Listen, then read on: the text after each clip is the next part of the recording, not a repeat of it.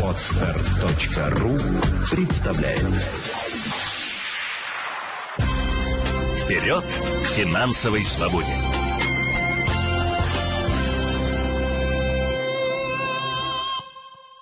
По понятным стандартам и критериям новое единое пособие на детей до 17 лет ведут в России. Об этом на большом совещании по социальным вопросам рассказал президент Владимир Путин.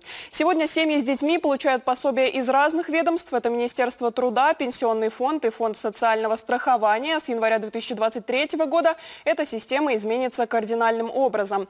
Новое пособие объединит сразу 7 действующих выплат. В среднем оно составит 13 900 рублей и охватит 10 миллионов миллионов детей.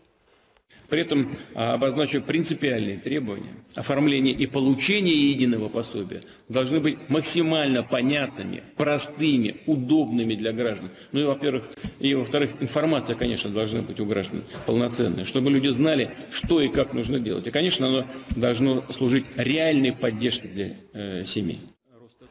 Также напомню, что размеры универсального пособия составят от 50 до 100% регионального прожиточного минимума на каждого ребенка.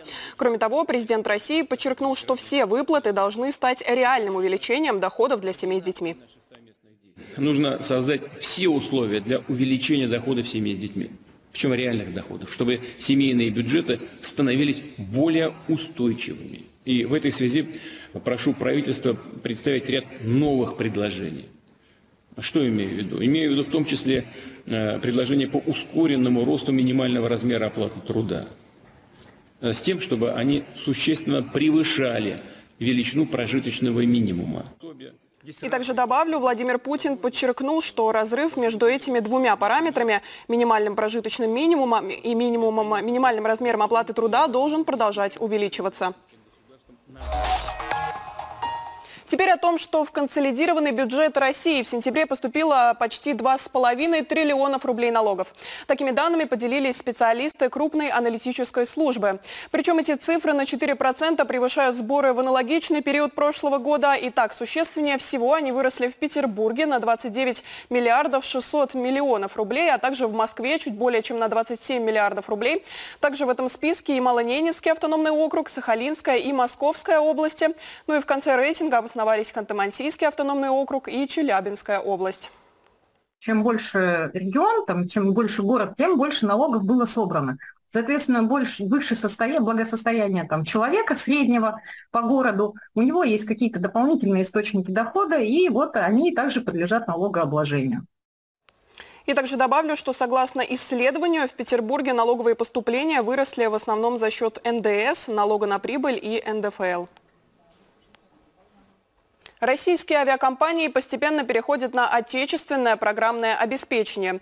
Один из крупнейших перевозчиков начал внедрять бортовую систему метеоданные Росгидрометцентра. Об этом рассказали в Министерстве промышленности и торговли России. Такой софт необходим для планирования рейсов и непосредственно самих полетов. Информация обновляется каждые 6 часов, что позволяет оптимально выстроить маршрут. И кроме того, как говорят эксперты, и что особенно важно, новое ПО поможет сэкономить на топливе до 3%.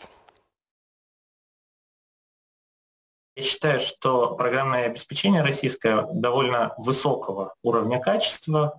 Э, очень многие продукты, которые даже э, выпускаются под зарубежными брендами, оно часто написано российскими программистами. Поэтому то, что мы переходим на программное обеспечение российской разработки, это ни в коем случае не повлияет никаким образом на безопасность, да, и оно будет предоставлять тот же уровень сервиса, который и был в западных э, аналогах.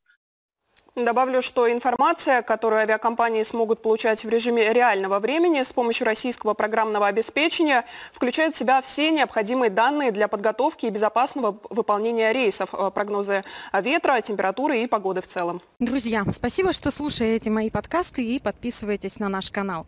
У меня для вас две новости. В этот четверг, 30 июня в 8.00 я проведу прямой эфир с ответами на ваши вопросы в группе ВКонтакте.